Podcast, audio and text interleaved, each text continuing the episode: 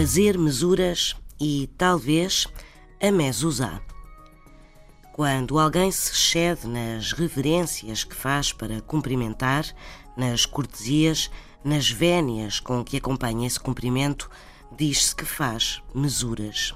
Mesura vem do latim com o significado de medida e por aí se poderia explicar a expressão no sentido de amplitude de movimentos, grandes gestos.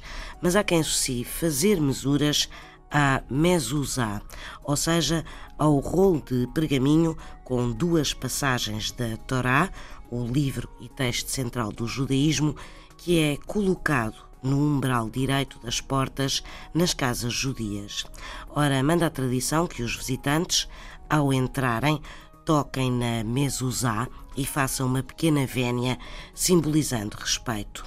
E fazer vénias à mezuzá poderá ter dado origem à expressão fazer mesuras, reverências, cortesias, vénias excessivas.